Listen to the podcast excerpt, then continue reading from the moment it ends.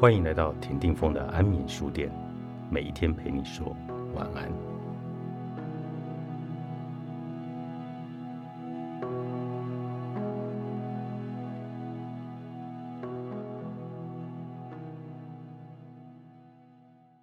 世事苟日新，又日新，大至全球气候，小至台湾的计程车，谁还记得起跳价曾经是二十四块呢？谁记得曾经有过机械式的手板里程表呢？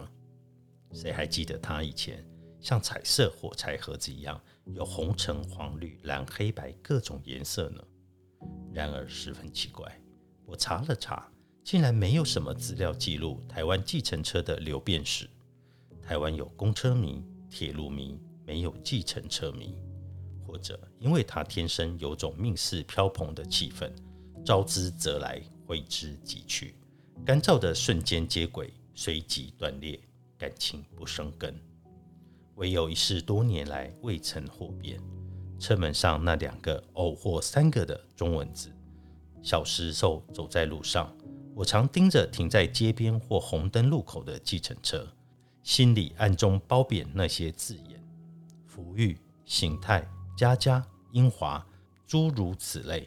好长一段时间。我以为那是随心机心意喷上去的，一辆车载了一辆生计，车门当然也像家门。当受善送善道，然后我想，如果是我要写什么，想非常久。后来不知谁告诉我说：“咦，那不只是车行的名字啊？如果驾驶不靠行，喷漆上去也就是他的本名，无非是陈志明、李文昌等等。”我晴天霹雳，大为可惜，简直是落寞。原来根本没有什么选择啊！原来人没有太多对世界发表意见的余地啊！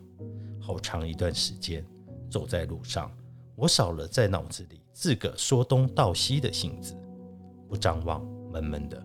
当然，长大之后，便因为太习惯这类小小的破灭，很容易就能撂开了手，不再为心中一点小梦。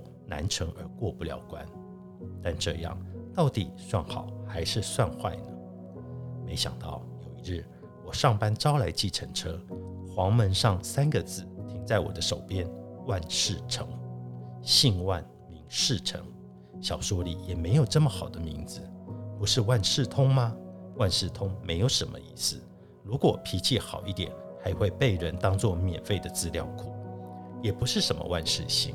心心头头的感觉有点过度热衷，企图太旺的蠢相。这是万事成，想上天偏心的孩子。他想这样就不会那样。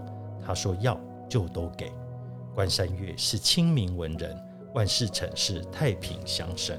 六十甲子千里有这么一句话：孤灯极夜夜沉沉，万事清吉万事成。有点前言不搭后语。好像只是押韵而已，但仔细说去，又不是没有道理。正是在那些最冷、最淡、最沉默的时候，命运的偶然成全才显得慈悲，才能够让人显住那一口放开就散的气。当然，我拉开车门的同时，转念一想，也就明白过来了。瞄一眼登记证，那看来老老实实的司机其实姓林。但没有关系。一个常常缺乏信念与仰仗的人，有一天遇到了万事成，他有些胆怯的想：他不敢要万事的，或许一点点吧。他一直都看在眼里的那一点点，其余的留给在一年的最初与最始每个读到这件事的人。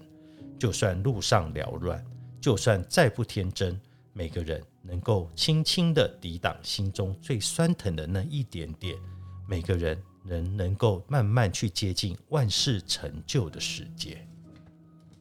背后歌作者黄立群，联合文学出版。